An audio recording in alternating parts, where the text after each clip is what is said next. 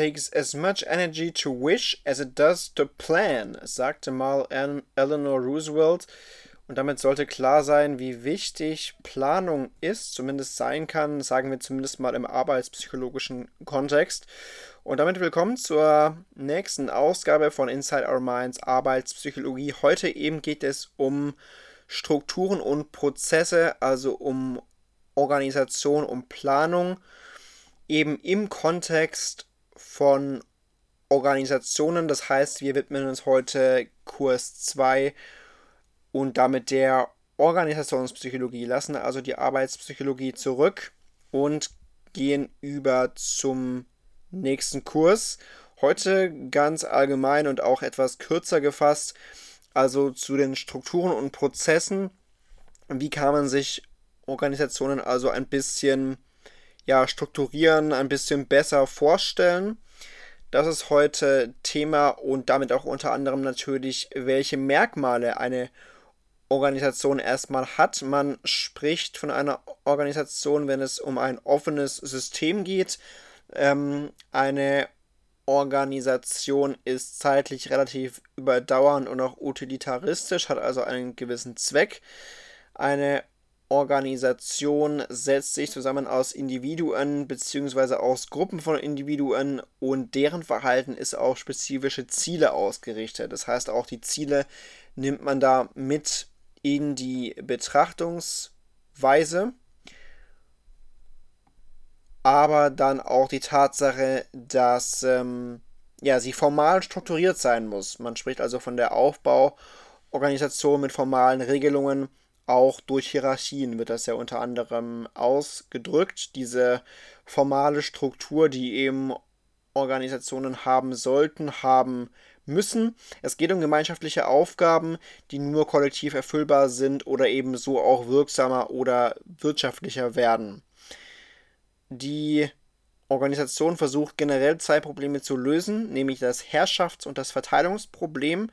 Herrschaftsproblem bedeutet, dass es eben im Rahmen einer Aufbauorganisation ähm, Hierarchien gibt, Führungsspannen gibt und so weiter, aber auch eine organisationale Gliederung von Abteilungen und Teams.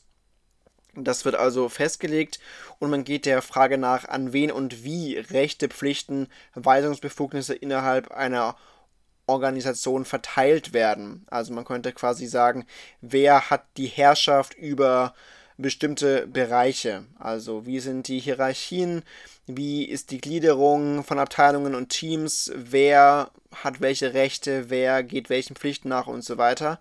Das ist das Herrschaftsproblem, das Verteilungsproblem. Da geht es darum, dass Ressourcen gebündelt werden, welche die Arbeitsteilung erfordern. Also es geht um die Verteilung von Anreizen und Belastungen für die Organisationsmitglieder. Ja, wie teilt man verschiedene Bereiche innerhalb einer Organisation auf.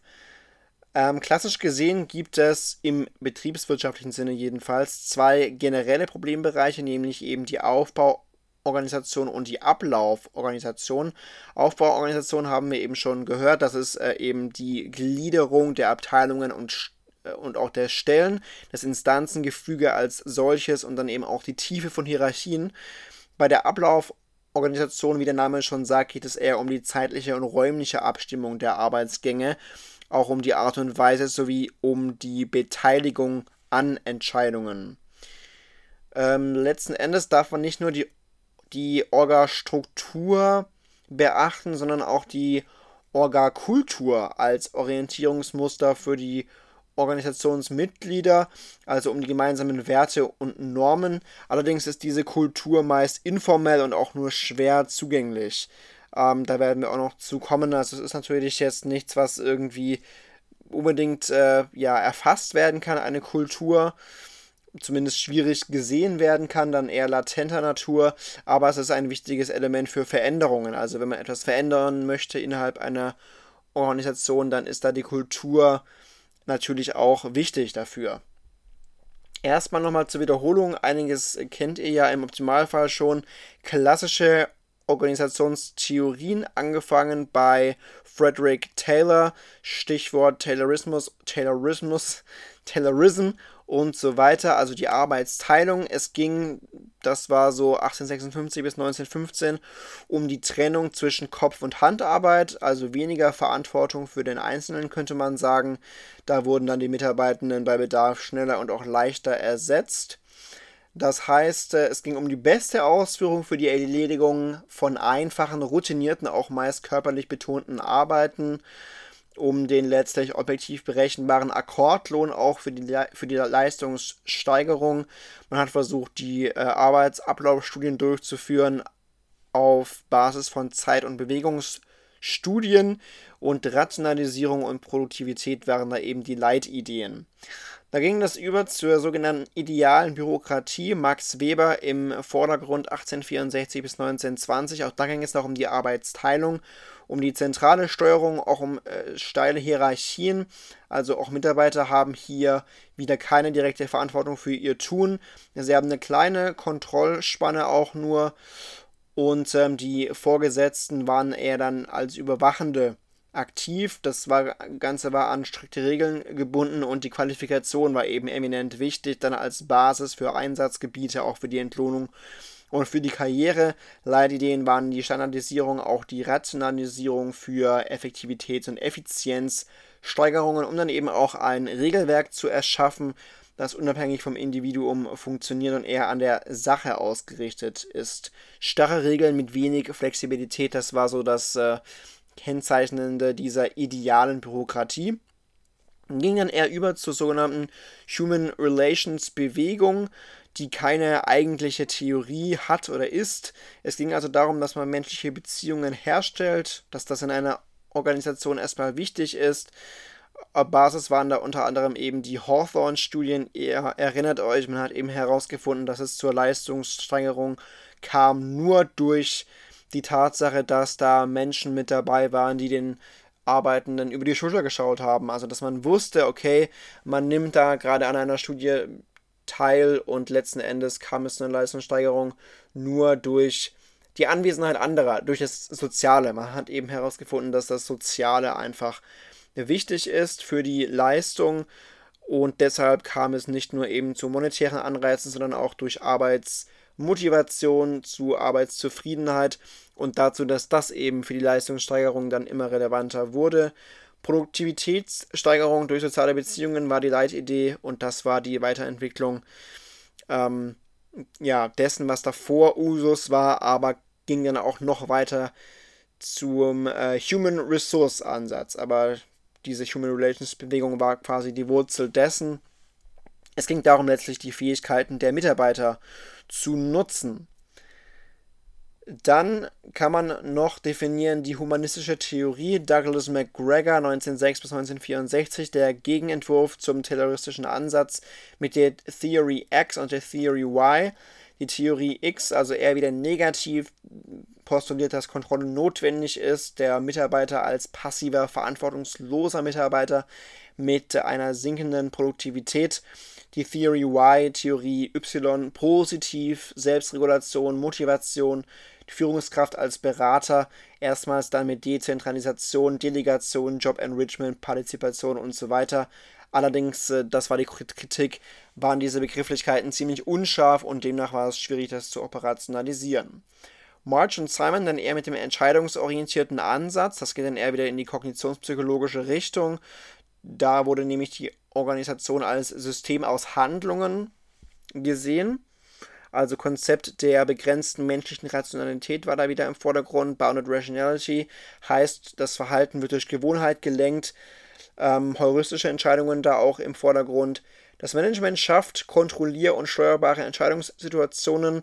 Das Problem ist allerdings, dass es unterschiedliche Interessen gibt zwischen den, äh, ja, zwischen dem Management und den Arbeitenden unter Umständen.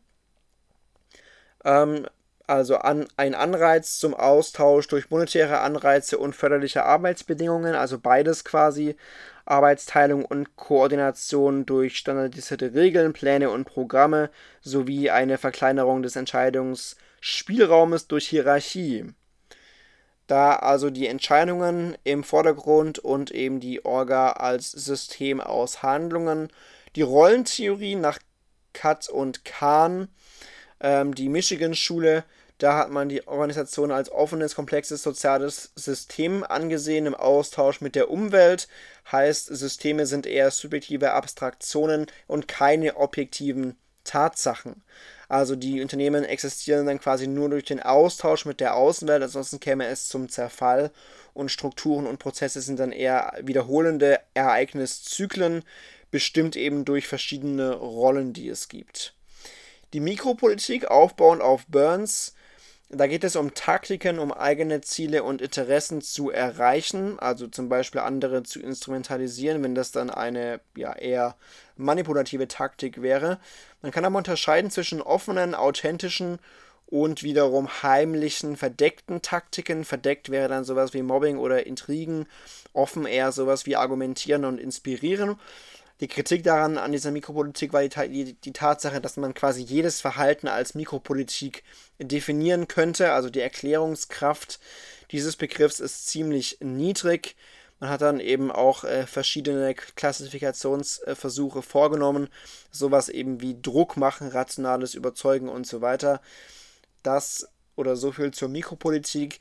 Die Transaktionskostentheorie ähm, 1932 bis 2020, also die hat sich noch recht weit in die Gegenwart quasi gezogen.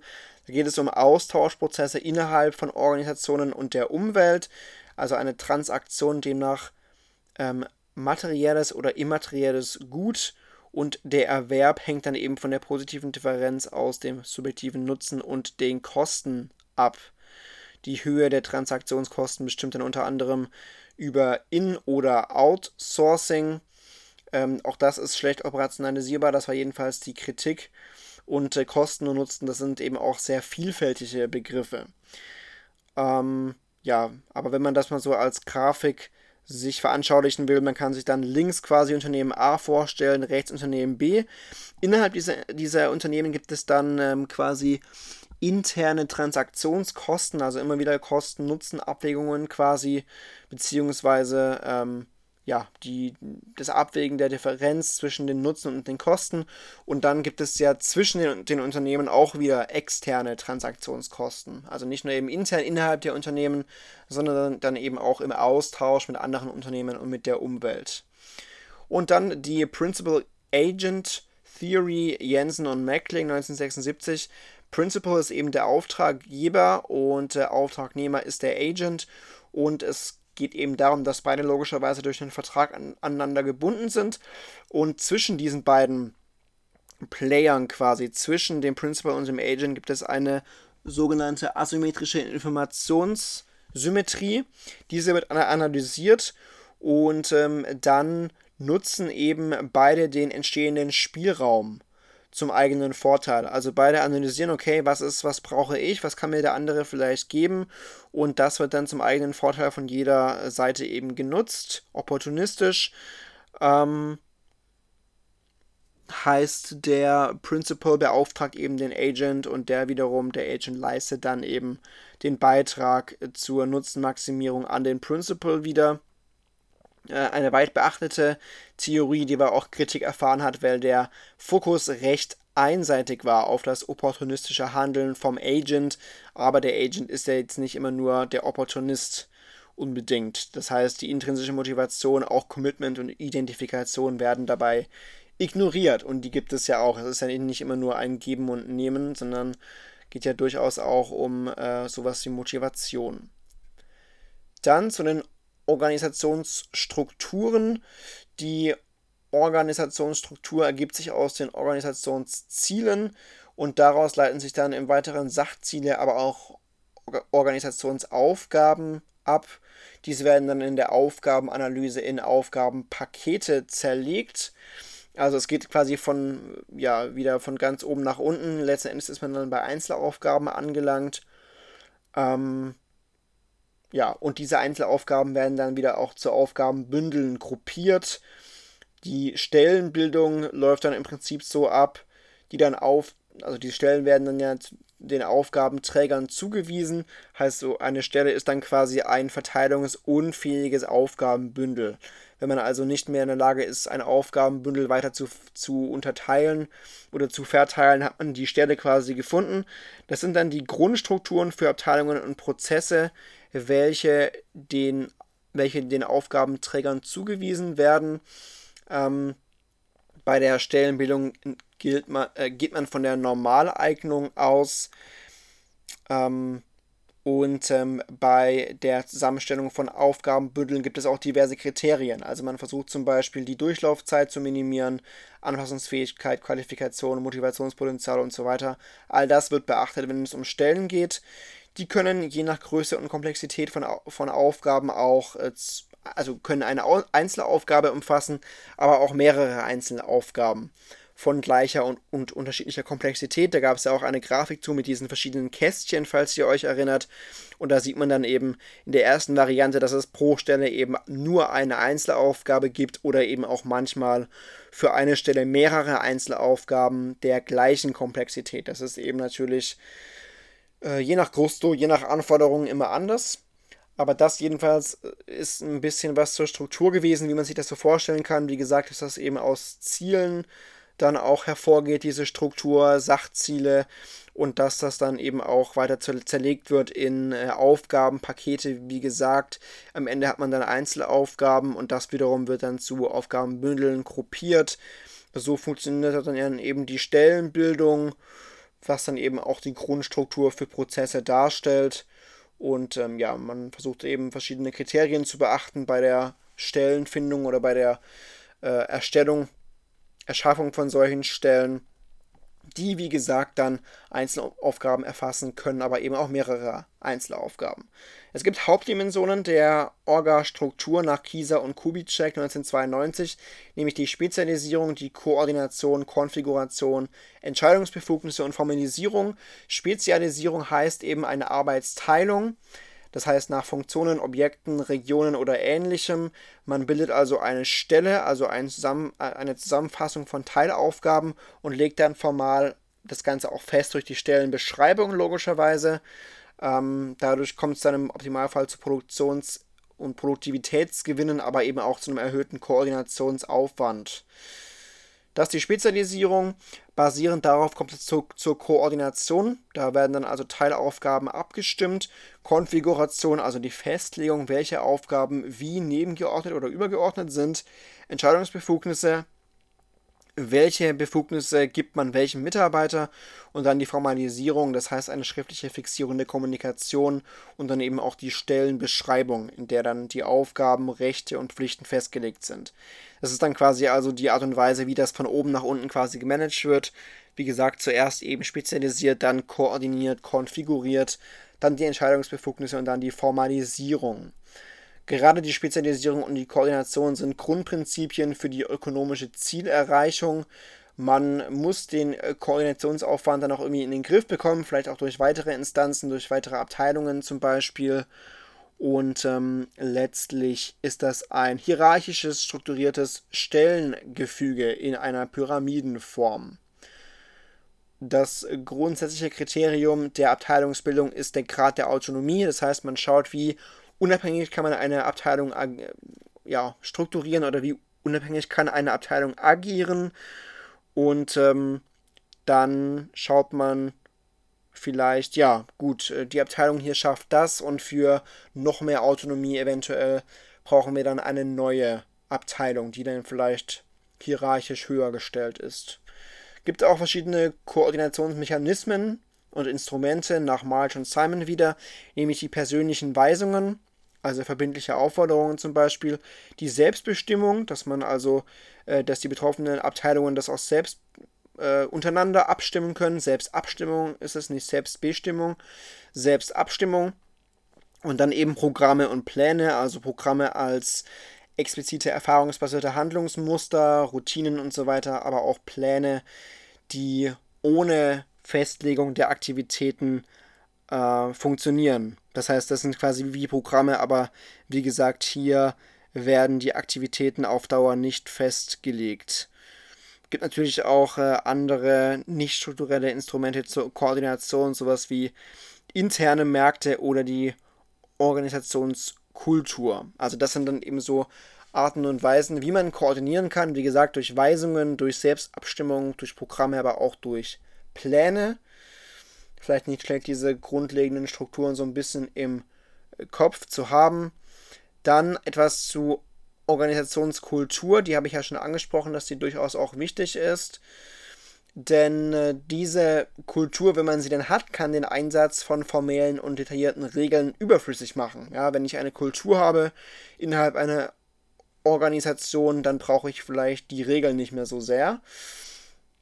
Wenn ich auch eine starke Kultur habe, in Anführungszeichen, was auch immer das dann bedeutet, dann können auch die kulturellen Werte und Normen handlungswirksam werden. Das ist also ein impliziter Steuerungsmechanismus, die den äh, Koordinationsaufwand auch verringern können natürlich, ja, und können auch die interaktive Führung durch die Vorgesetzten ergänzen, wenn es da eine Kultur gibt, dann ist das so ein bisschen wie ein Mechanismus, ein Automatismus, der vieles auch teilweise unterbewusst so ein bisschen regelt. Da gibt es auch eine Kultur, äh, eine Definition nach Schein, die erspare ich euch jetzt aber. Es geht einfach grundsätzlich um ein Pattern of Basic Assumptions, um ein Muster, ähm, das eben verschiedene Merkmale hat.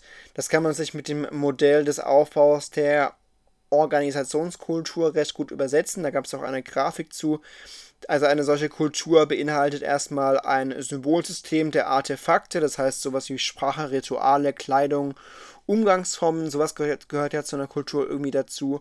Normen und Standards, also sowas wie Maximen, Richtlinien, Verbote und dann aber auch Basisannahmen, also der Umweltbezug, Wahrheit, Zeit, Menschen, menschliches Handeln und so weiter, soziale Beziehungen. Habe ich jetzt quasi, quasi gerade antichronologisch oder antihierarchisch aufgezählt. Also man fängt natürlich an mit den Basisannahmen, dann gibt es noch Normen und Standards und dann eben auch ein Symbolsystem der Artefakte.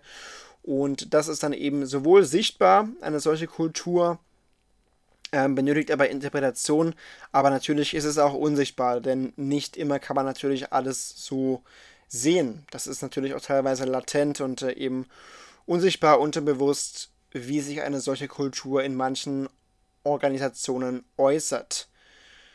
Genau, es ist wie gesagt auch ein Artefakt, weil es interpretationsbedürftig ist, teilweise erst von den Mitgliedern der Organisation wird das Ganze dann in einen Sinnzusammenhang gestellt und bekommt erst so einen symbolischen Wert.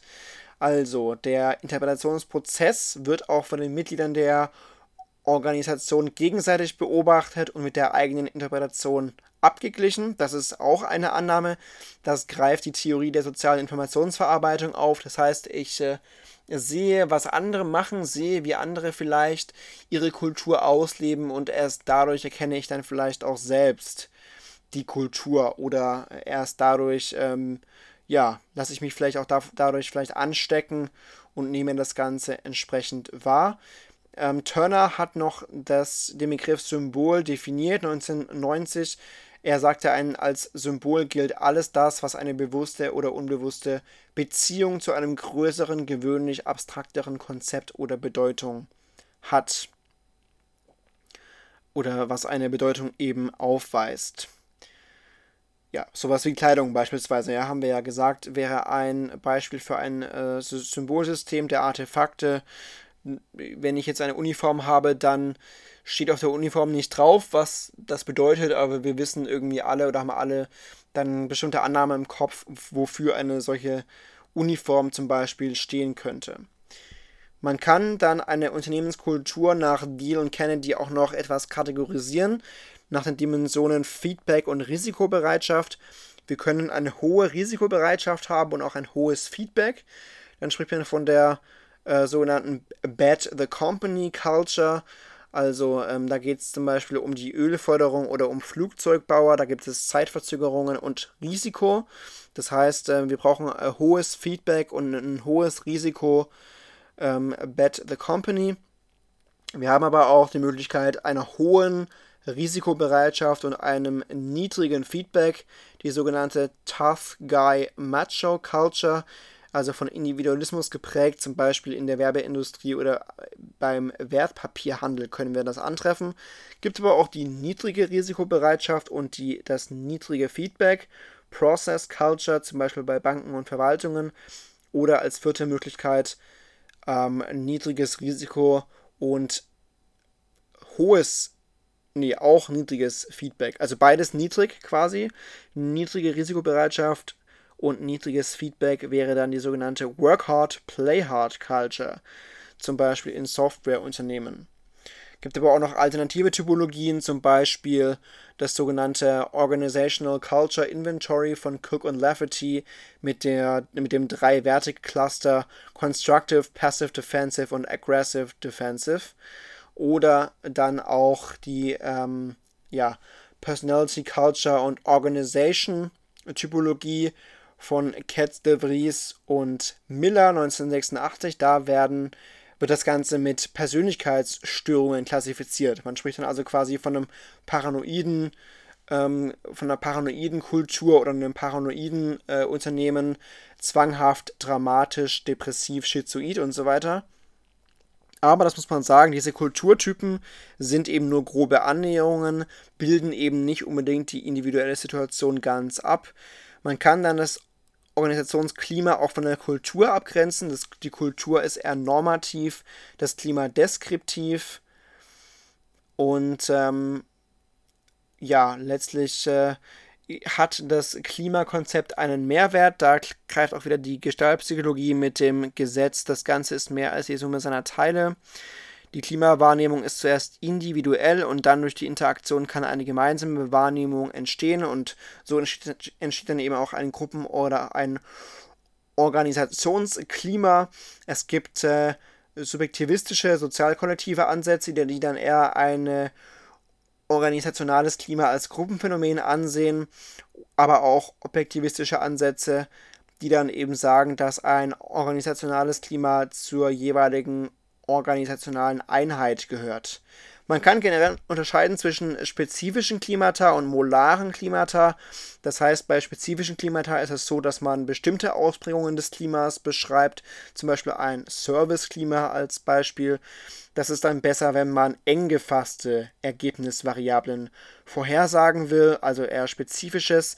Das molare Klima ist dann eher sowas wie das Gesamtklima. Das ist besser geeignet, um breit gefasste Ergebnisvariablen dann abzubilden. Also ähm, Gesamtklima, da geht es dann eher um sowas wie Arbeitszufriedenheit, Arbeitsmotivation, Arbeitsleistung, was logischerweise ein bisschen genereller und allgemeiner ist und dann eben nicht so wie das spezifische Klima.